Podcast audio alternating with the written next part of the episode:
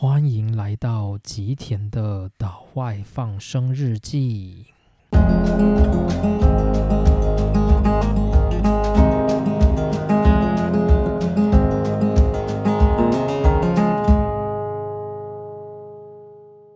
大家好，在经过几个礼拜的人生成长系列之后，就差不多又到了科技论坛的时间了。那今天的主题呢，如果大家有看标题的话，就会知道到了我们就是又爱又恨的低润啦。说到低润的话，就是不知道大家是用怎么样的心情去看待低润这个产业，或者是就是这个产品呢？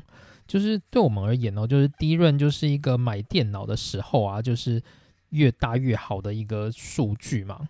那通常我们在买电脑的时候，就是主机板都会有标配的低润数，可能大概在八 G 到十六 G 左右。那如果你希望你的电脑就是跑得更快的话，你还可以扩充到可能三十二 G。那当然这也要看你的主机板的扩充槽有多少来决定。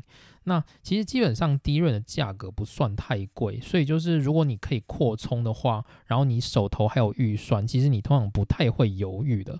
所以接着我们就要来想一下，就是低润这个产品它的产业究竟有怎么样的特色？那低润大家不知道记不记得，就是大概在二零零八年，就是金融海啸的时候，那个时候低润的价格跌得非常非常的惨，就是惨到所有的。公司它卖出一个低润，它制造一个低润，它要赔一个低润的钱。在那个时代，其实有那种状况哦，所以就是造成说那个时候呢，很多很多的低润厂商都是受不了亏损，有些就破产。例如说像台湾的茂德就破产了嘛，然后德国的奇梦达公司也破产了。然后日本的尔必达公司那时候撑了一阵子，但是最后他们觉得整个低润实在是太不好赚了，所以最后尔必达整个把低润打包打包通通卖给美光了。所以就是在那个之后呢，整个低润的整个市场就进入了一个大洗牌。导致现在目前大部分的竞争者都已经退出，整个制作低润的公司呢只剩下没几家，所以低润目前呢大概就处于一个很稳定的价格，就是目前我们的低润啊，就是现在目前的低润大概都是 Samsung 跟 Hynix 在做的。Samsung 的话，就是它在我们整个世界的低润的市占率大概是百分之四十几到五十左右，所以就是几乎有一半的那个世界上的低润都是由 Samsung 在制造。然后呢，Hynix 的话就是韩国的海力士，它占了大概二十 percent 左右，所以整个韩国的公司加起来就已经控制了整个低润市场的百分之七十。那之后呢，就是美光的话，大概在十几到二十 percent 左右，排名第三，就是美国的公司。所以目前看起来，就是低润的市场，就是韩国两家公司再加美国一家公司，就控制了整个世界大概百分之九十的低润。所以就是目前的低润看起来算是蛮稳定的，就是只要这些公司他们稍微调整好他们的脚步，就不会让低润的价格崩跌到那么惨。所以就是低润的话，目前看起来算是蛮好、蛮健康的状态啊。那说到低润产业这一件事情，然后就是我们就会想，台湾有哪些公司嘛？其实台湾呢，在低润的产业真的已经剩下不多了。台湾目前最大的低润公司就是南亚科，那是台塑旗下的一家公司。然后之后呢，第二大的公司就是华邦电。这也是在过去跟奇梦达有合作的一家低润厂商。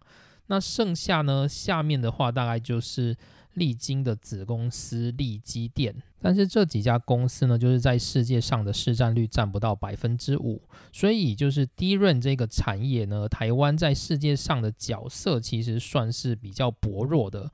但尽管这样子来说，但是其实也。台湾也仅次于美国跟韩国，所以其实，在整个世界目前看起来也是只有就是台湾跟美国、韩国三个区域比较积极的在做低润，剩下像中国也有在开发自己的低润，但是那个市占率就很有限了。所以就是其实低润在台湾的发展其实没有到真的非常非常差，只能说就是没有像我们的晶圆代工那么厉害，可以占到世界上百分之五十六十 percent 的市占，然后甚至成为就是世界上先进制程的佼佼者。那低润的话，台湾就比较没有那么庞大的实力。那为什么呢？就是台湾它本身啊，就不是低润的主要生产国。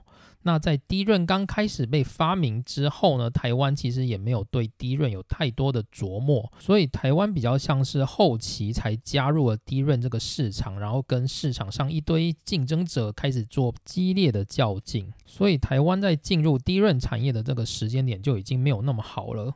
那再加上就是低润产业它自己本身有一些严重的问题哦，所以就是台湾它本身要在低润产业里面去。掌握到所谓的先机本来就非常非常困难。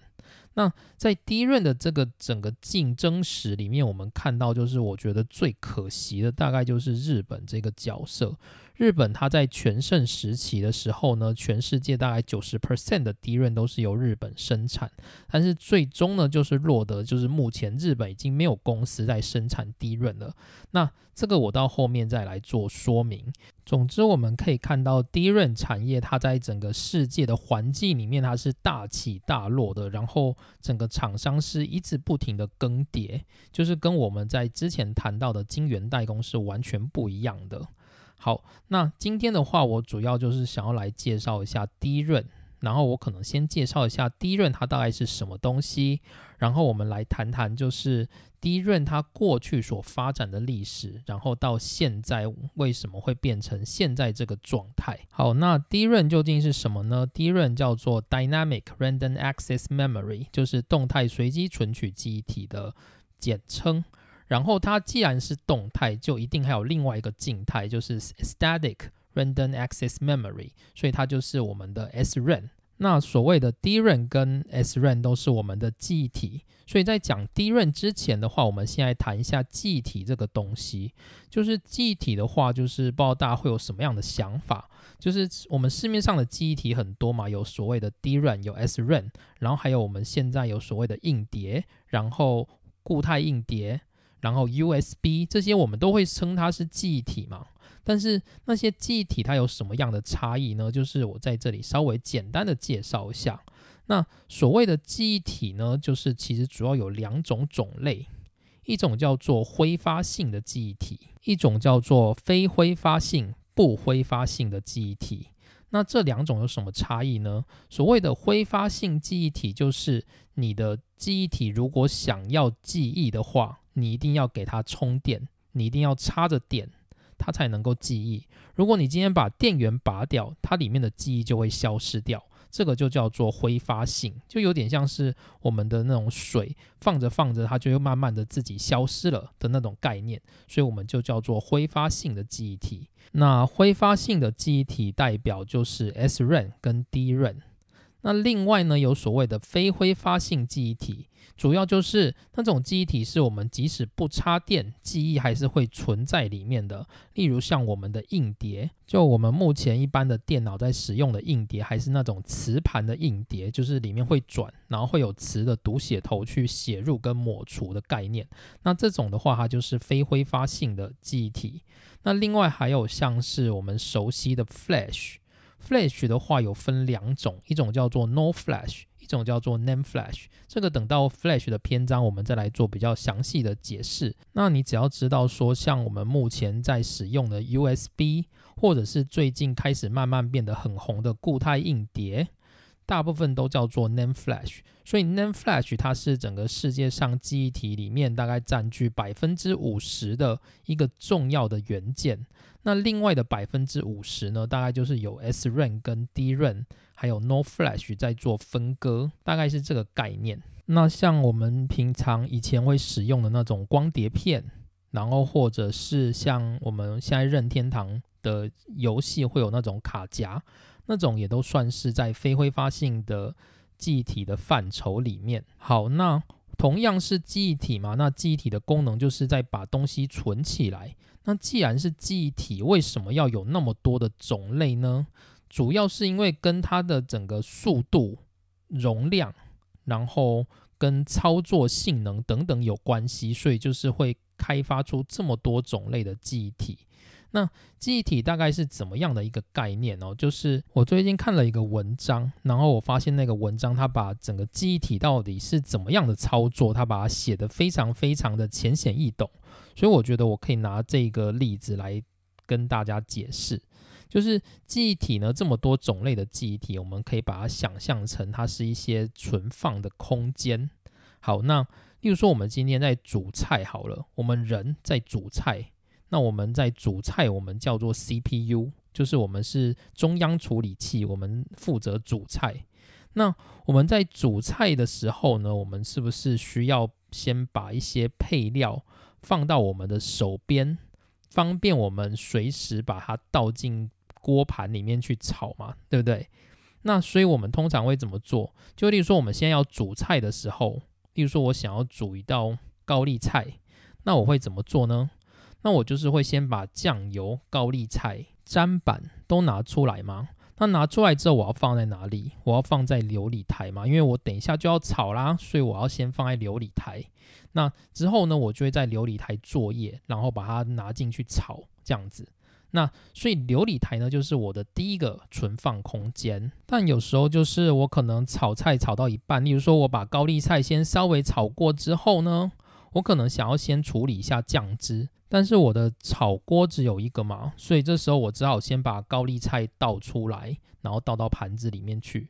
那接着我要把盘子放在哪里呢？我可以放在琉璃台吗？不行，为什么呢？因为我刚刚已经把砧板还有酱油什么的都放在琉璃台上面啦，所以我琉璃台没有位置了。那怎么办？所以我会把它放到一个就是离我稍微近一点，在厨房旁边的一个小桌子。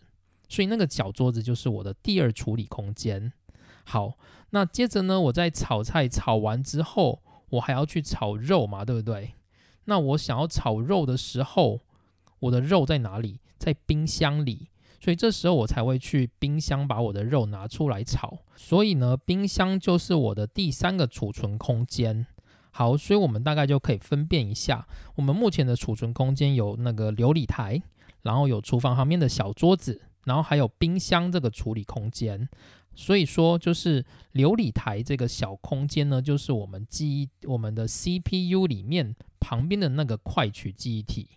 那快取记忆体是什么呢？就是 SRAM。SRAM 它的好处就是它处理速度很快，然后它的运算动作也很快。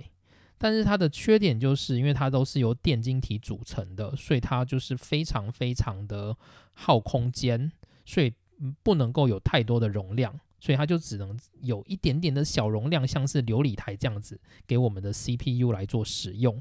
那像例如说我炒菜炒到一半，就是我要把它倒出来放在旁边的小桌子，那那个小桌子就相当是我们的低润。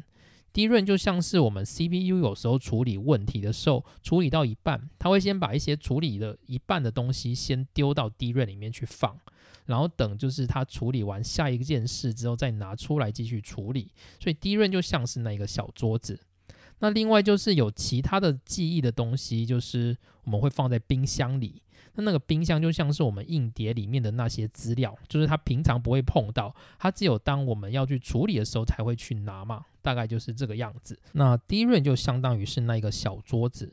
好，那为什么呢？就是我们在谈论就是低润的时候，我们要单独把低润挑出来变成一个产业，为什么呢？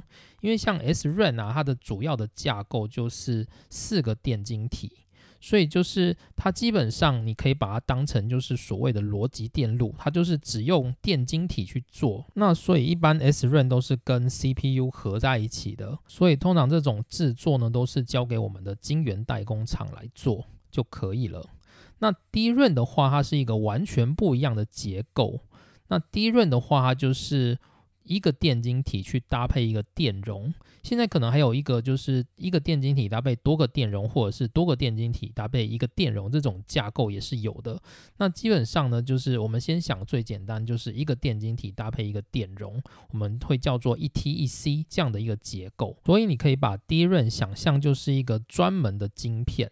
所以它需要有专门的厂商、专门的设计来负责处理。所以就是有很多很多的工厂，它就是专门只做低润，因为低润它就是一个专门的设计。这跟就是晶圆代工厂那种逻辑电路，就是大家都各种的设计，但是只要丢到晶圆代工厂，大家都可以帮你做出来的感觉不一样。就是低润的话，就是它会有专门的设计，然后会有专门的那个。工厂，所以低润的公司的话，我们一般都会称它叫做 IDM 厂，就是我前面提过的，同时有设计又同时自己制造。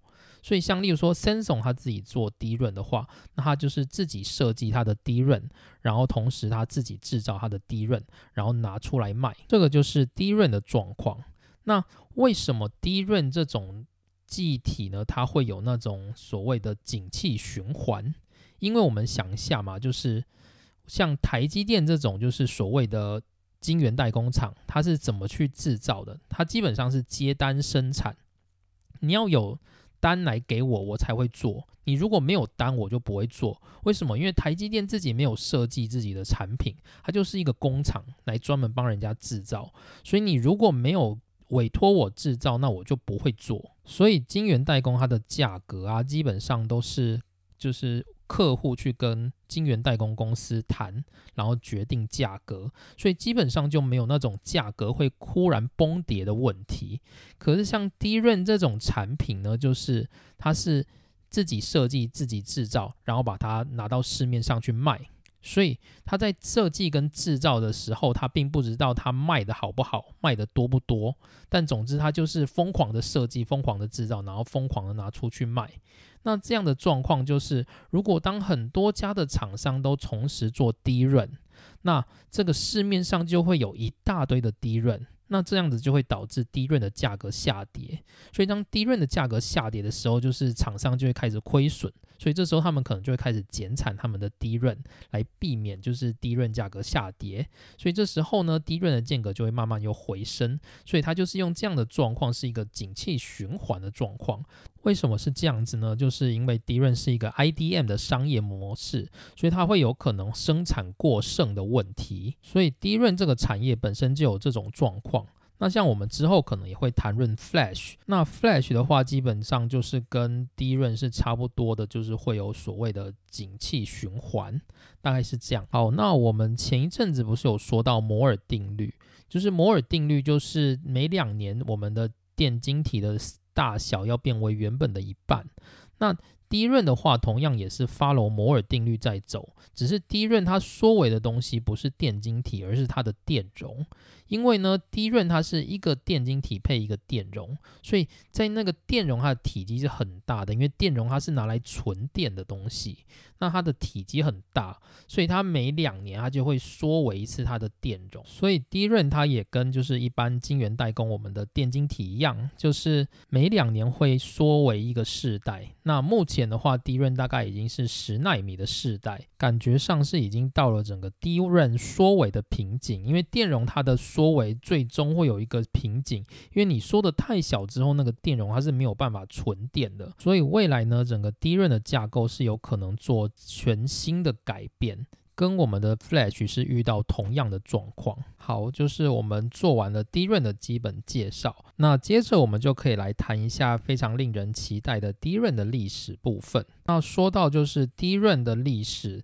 那跟我们上次所提到的晶圆代工完全是不同等级的，因为晶圆代工是从台湾发机，然后台湾本身就是晶圆代工的主场，所以基本上就是没有什么竞争对手。那一直到就是近代才出现像 Samsung 或者是 Global Foundry 这一类的对手。可是低润的话，它从很早很早以前就是一个广大市场竞争的一个产品。所以丁润它的整个历史就是非常的错综复杂。我自己的感想是，低润历史很值得注意的部分是韩国的崛起，因为韩国的半导体业崛起就是靠低润，而日本的半导体业跌下了神坛，就是它在整个历史上跟美国在低润上面的角力，促成了就是日本它。在半导体业渐渐的衰弱，然后跌下了过去辉煌的地位。那这个结下的因也是来自于低润，所以对我而言呢，低润的历史就像是一部史诗一样，非常的浩瀚磅礴。所以我们可以慢慢的来感受一下这个低润的历史错综复杂的感觉。好，那低润的话，它是从谁开始呢？主要是一九六八年，有一个叫做 Robert Danner 的发明家，他是一个 IBM 的工程师，他发明了低润，于是 Robert Danner 就被称作是低润之父。那同年呢，就是美国有一家重要的公司叫做 Fairchild，在中国的翻译会翻成是仙童，神仙的仙，儿童的童，就是童话故事里的小孩的那种感觉。但对我而言，就是仙童这个名字好像有一点太可爱了，所以呢，我还是称它 Fairchild 好了。好，总之就是一九六八年呢，Robert Danner 他发明了 D 任之后呢，同年 Fairchild 这个美国公司，它就生产了第一颗两百五十六 bit 的 D 任。要记得哦，是 bit。现在的话，我们大概都已经到几 G bit，但是在那个时候呢，大概只有两百五十六 bit 的 DRAM，也就是说，一个 DRAM 它大概可以存就是几个数、几十个数字这样子。那那是当时的第一个 DRAM。那之后呢，一九七零年的时候，Fairchild 的里面的公司有一些很著名的人物就开始离开了 Fairchild。而这些离开呢，导致了 Fairchild 的危机，也造就了就是未来很有名的公司的诞生。例如说像 Intel，以及就是近年来慢慢恢复元气的 CPU 公司超维 AMD。那所以呢，就是 Intel 它在同年就是发展出了三寸晶圆的低润量产，那成为了就是低润史上在商用模式下的量产。所以低润呢，就成为了一个跨时代的发明，然后开始应用在世界上。那所以一九七零呢前期呢，低润市场是以 Intel 占上风，这个上风呢就在一九七三年被一个。新的公司给击倒，这个公司呢是德州仪器底下的 Mostek 公司。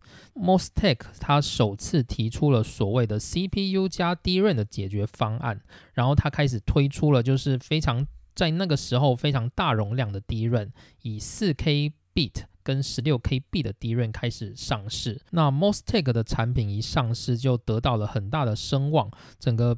低润的市占率达到了百分之八十，于是呢，美国第一阶段的低润战争呢是由 Mostek 大获全胜，所以这是在这个时候的阶段，大概是这个状况。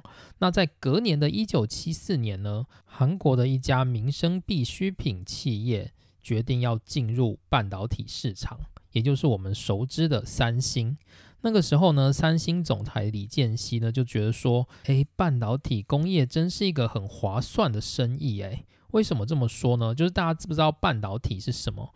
半导体的主要原料就是 silicon，silicon 就是锡，锡在整个世界上占据了百分之二十 percent 的元素，意思是什么？就是这整个地球上的锡非常非常的多，怎么说？所有的细呢，基本上你只要从土地一挖，把它提炼出来，都可以长成细。所以说。那个李建基那时候就觉得说，诶，我们只要把那个地挖一挖，就能够把半导体炼出来，这么划算的生意为什么不做呢？于是就是李建熙他就收购了当时韩国的 Korea Semiconductor 这家韩国半导体公司，然后他进军韩国半导体业。那当时三星他看准的就是所谓的低润，所以决定。韩国要自行研发低润，所以韩国它很早就开始自主去研发低润技术，而我们台湾就是要开始生产低润，也是在大概一九九四年左右的时事情。所以三星它几乎是早了台湾二十年去发展低润的技术，所以目前韩国的市占率就是高达了世界百分之的七十 percent，我认为也是理所当然的，因为韩国它本身就是一个低润的传统。研发市场，所以这个是它本身这个国家很早就开始发展的技术，我觉得这是理所当然的。好，但那时候呢，三星它虽然开始决定要投入低润，但是毕竟还没有产出低润嘛。韩国其实它自己的技术也很有限，所以在低润上面，韩国它还没有优势出现。好，那接着我们就把战场再回到美国。一九七八年的话，就是我们的 Mostek，刚刚提到的 Mostek。Mostek 它因为低润嘛，所以也慢慢就是成长一间大公司。那既然变成大公司之后，就一定会有工程师离职嘛。所以 Mostek 有四位很主要的公司他离职了。然后呢，他们在一九七八年创立了一家非常非常重要的公司，在美国的爱荷华州，叫做美光。他四位工程师呢，他当时是在美国的爱荷华州，然后拜托一位就是美国爱荷华州的土豆大王来资助他们，所以他们的工厂就是在一个那种很破旧农村的工厂里面，把一些二手的设备集结起来，开始尝试去生产低润。所以美光它就是以低润起家，然后在一个非常破旧的小农村，用着二手的设备，发展出一个就是现在非常庞大的记忆体帝国。那之后呢，Mostek 它就是因为各种的人才流失，然后策略的失利，营运开始走下坡了。所以最后 Mostek 它就被美国的一家叫做 UTC 的联合技术公司给收购。那美国的战场话目前就到这边。那之后呢？一九七六年开始，一个全新的战场出现了，而这个战场它一出现，就几乎把美国打趴在地上。于是，我们的日本要进入低润市场了。那其实说到日本，它在研究半导体这一块，其实很早很早它就开始研究了，在。第一颗电晶体被发明的时候啊，其实 Sony 大概是那个时候大概是二战刚结束，一九五零年代左右的时间。其实日本它就已经把整个电晶体的技术带到日本来，然后开始发展自己的收音机等等民生的电子用品。所以日本它在民生的电子用品发展其实非常非常的早。可是呢，就是日本它在发展半导体的这一块，在中期的话，就是因为日本它也是白手起家嘛，就是离美国的技术还是有一点点距离，所以当时呢，美国一些大公司，像是 TI 或者是 IBM，他们就是习惯用专利战去封锁日本，所以日本它在就是一九七零年代，它其实受到了很多美国的挑战，所以日本他觉得说，我们一定要把所有的专利发展出来，让日本能够有能力立足在半导体业界。于是，从一九七六年开始，日本政府宣布产官学合作发展半导体业。这个概念非常非常的重要，应该说这个政策非常非常重要。它是日本就是从一九七零年代开始一直飞跃成为。电子产业的龙头的国家，就是从这个时代开始的。那这个政策非常的有名哦，就叫做超 LSI 技术研究组合。那当时呢，就是以日本的通产省来主导，然后引进日本的五大财阀东芝、NEC、富士通、日立跟三菱这五家，然后把这些资金收进来。然后委托学界跟业界共同开发半导体的专利技术，所以说在这四年间的期间，就是从一九七六年到一九八零年，日本在整个半导体的。各个领域里面都发展出相当多的专利技术，所以日本从这个时候开始呢，就成为了整个半导体生产的重要国家。一九八三年呢，这刚刚提到的那五家半导体龙头，他们就是都在生产低润，而这些低润呢，它就是席卷了欧美各国，然后把欧美的所有的公司都打趴在地上。例如说我们提到的 Intel。然后我们的美光、我们的德州仪器等等这些低润的传统大厂，就一度就是被日本整个打趴在地上。所以当时日本它的竞争的态势是非常非常强烈，因为他们的品质好、良率高，而且他们的成本又低，这是那些美国公司所不能比的。那韩国呢，也就看到了隔壁邻国的日本在低润上这么的霸道，而他们也想要快点让自己的低润量产。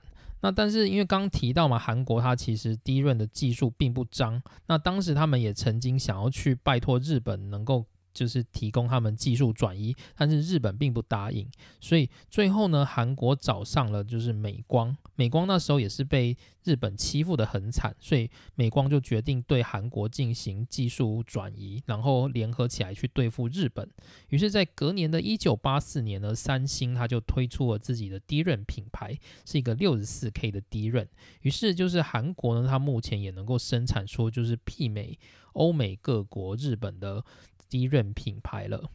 那隔年一九八五年的时候呢，Mostek 它被卖给了法国的公司，叫做 Thomson。Thomson 的话，就是大家可能没听过，没关系，因为等一下 Thomson 它会变成一家大家有听过的公司。总之，Mostek 它就卖给了 Thomson。那同时呢，就是德州仪器嘛，也被打趴在地上，所以德州仪器就开始在海外找寻能够做技术转移、降低成本的公司。所以这时候呢，他就认为在海外韩国一家叫做现代电子的公司好像还不错，所以德州仪器就对现代电子进行了。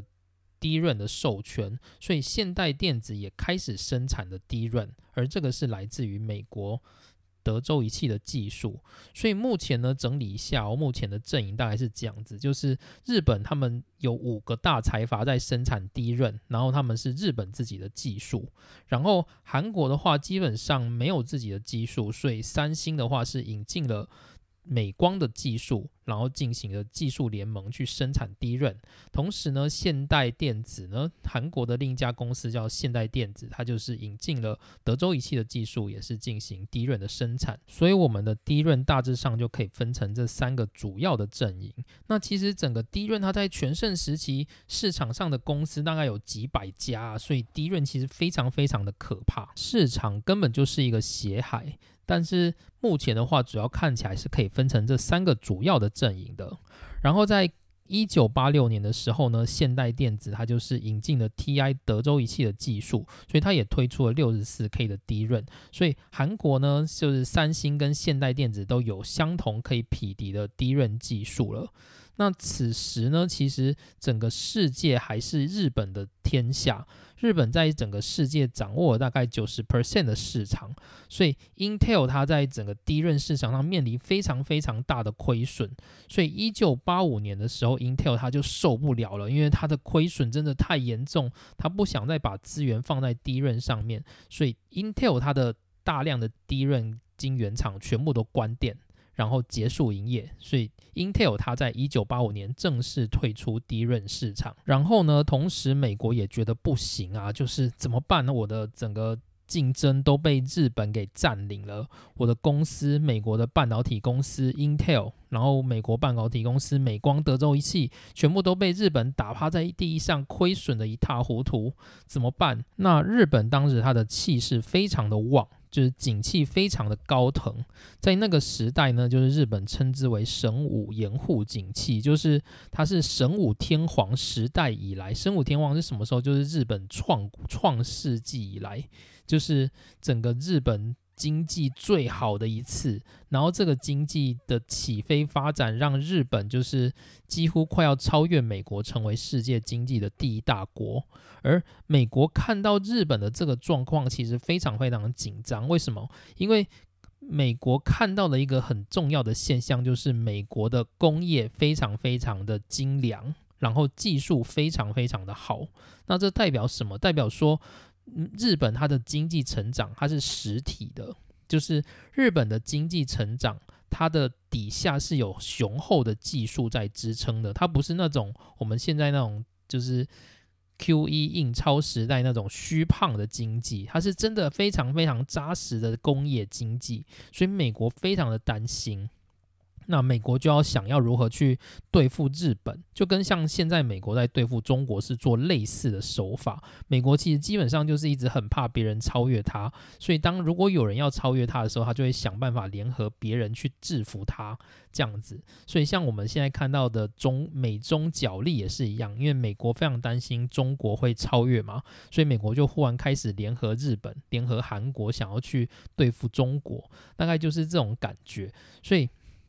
美国在当时他非常害怕的就是日本，因为日本整个经济太强，然后技术太强了。那美国当时就做了一件事情，叫做广场协议，就是他要求日本政府不能再保护他的产业，同时日本不能再压低日元，必须让日元放手升值。所以美国他提出了这个广场协议之后，日本的整个日元开始大量的升值。日本日元升值代表会有什么问题？代表就是出口会下降嘛。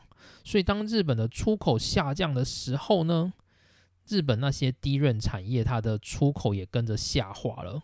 那取而代之的时候，就是隔壁的韩国趁着日本下滑的时候，开始侵蚀日本的市占率。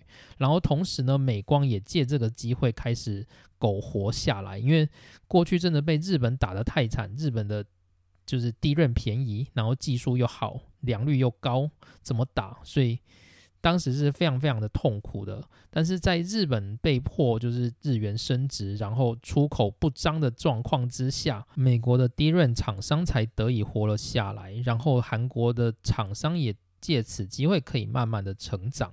那其实日本它跟美国的较劲，并不只是在低润产业啦，只是因为我们现在只谈低润，所以就没有谈到其他的领域。其实。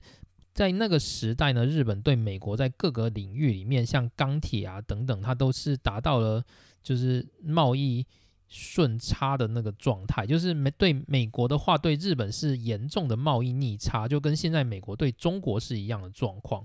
所以说，美国它对于日本在当时非常的忌惮，然后它为了要阻止这件事情，它就是迫使日元升值。所以当日本的日元升值的时候，日本还没有感觉。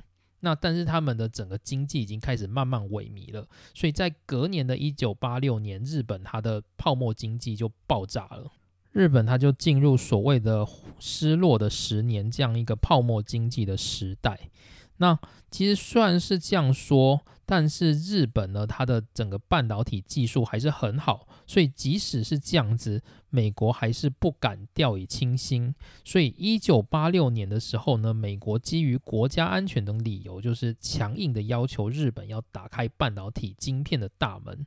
也就是说，日本不能够强硬的掌控世界的半导体市场，它必须放开手，让外国的公司也有机会掌控。某一部分的市场，否则日本这样子是一个国家垄断的行为。美国政府就是用国家安全的理由强制介入了日本的经济，所以这个就是非常非常有名的，叫做日美半导体条约。日本半日美半导体条约非常非常有名，为什么？因为从日美半导体之后，你就可以感受到日本的半导体产业衰弱，而日本呢，它就是因为这个条约呢。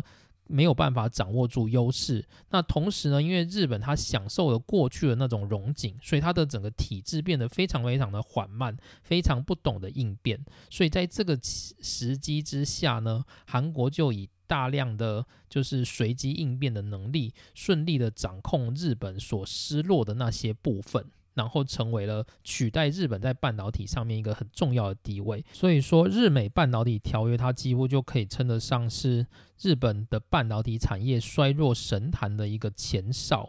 就是因为这个关键，所以导致日本开始走下坡。好，那时间再来到隔年，隔年的话就是一九八七年。一九八七年发生了一件重要的大事，就是意大利有一家叫做 SGS 的公司呢，它跟我们刚刚提到那一间买了 Mostek 的法国公司 Thomson 公司合并了。所以说，SGS 跟 Thomson 合并就叫做 SGS Thomson，所以简称叫做 STM 公司。不知道大家有没有听过？但是因为就是用 SGS Thomson，他可能会不太了解，所以中文的翻译是意大利跟法国合并，所以叫做意法半导体。就是目前呢，整个欧洲它的重要的半导体公司其实没有几家。那世界的半导体公司的前二十名呢，有两家，一家是在两家在欧洲，一家是英飞凌，就是 Infineon，然后另外一家就是 STN 易发半导体。那这易发半导体最近也蛮有名的，为什么？因为最近车用电子就是非常非常的火红，然后 STN 它就是在产车用电子的，所以 STN 它最近其实业绩应该也还算蛮不错的，大概是这样子。好，那今天的话我大概会先讲到这里。总之呢，就是第一润它的时间点来到了一九九零年。那我们整理一下现在目前市场上面的境况，大致上就是日本有五大半导体公司，然后在生产第一润，就是。东芝、日立、NEC、富士通，还有三菱。那这五家公司呢，虽然在第一润上面很好，但是因为就是经历过广场协议、日元升值，然后日美半导体协议等等状况，所以导致市占率开始的下降。那隔壁的邻国，也就是三星跟现代电子这两家公司呢，它的气势就慢慢的爬起来了。因为亚洲人呢，其实他们最擅长的东西啊，就是良率嘛，就是跟欧洲人、美国人比起来，亚洲人的良率就是做的比较好。因为亚洲人的奴性比较强，所以韩国的那些厂商们呢，他们就以便宜的产品价格席卷了日本所失去的那些市占率，成为就是市场上非常重要的角色。那欧洲的话，目前还存留的低润公司，主要大概就是刚刚提到的 STN 易发半导体。那在这个时代呢，一九九零年那时候，英飞凌还没有成立，所以目前还先停留在 STN 这家半导体一枝独秀的时代。那接着呢，来到美国，美国的话，目前还残存的公司大概就剩下德州仪器。然后还有美光这两家是最主要的公司。那刚刚提到的那个 Most Tech，就是德州仪器底下的子公司呢，它已经被就是。STM 半导体给并购，所以已经消失在历史的舞台上面了。所以，总之，目前看起来，整个世界的低润阵营就是有欧洲的一家公司，然后韩国的两家公司，日本还是有五家公司，以及美国的主要两家公司，大概是这样子的状况，在低润的市场里面，然后各有千秋，还正在积极的角逐。好，那为什么我想要把点停在就是一九九零年呢？因为一九九零年是很重要的一年，因为台湾呢也宣布要进入低润市场了。可是你有没有发现，就是低润它已经打过了好多次的战争了？那台湾呢，就是不知道为什么忽然想要在一九九零年决定要扩大半导体经济产业，所以台湾呢在一九九零年宣布要进入低润市场。所以我们的故事就停在这边。那我下一回呢，就会来讲，就是一九九零年以后的事情。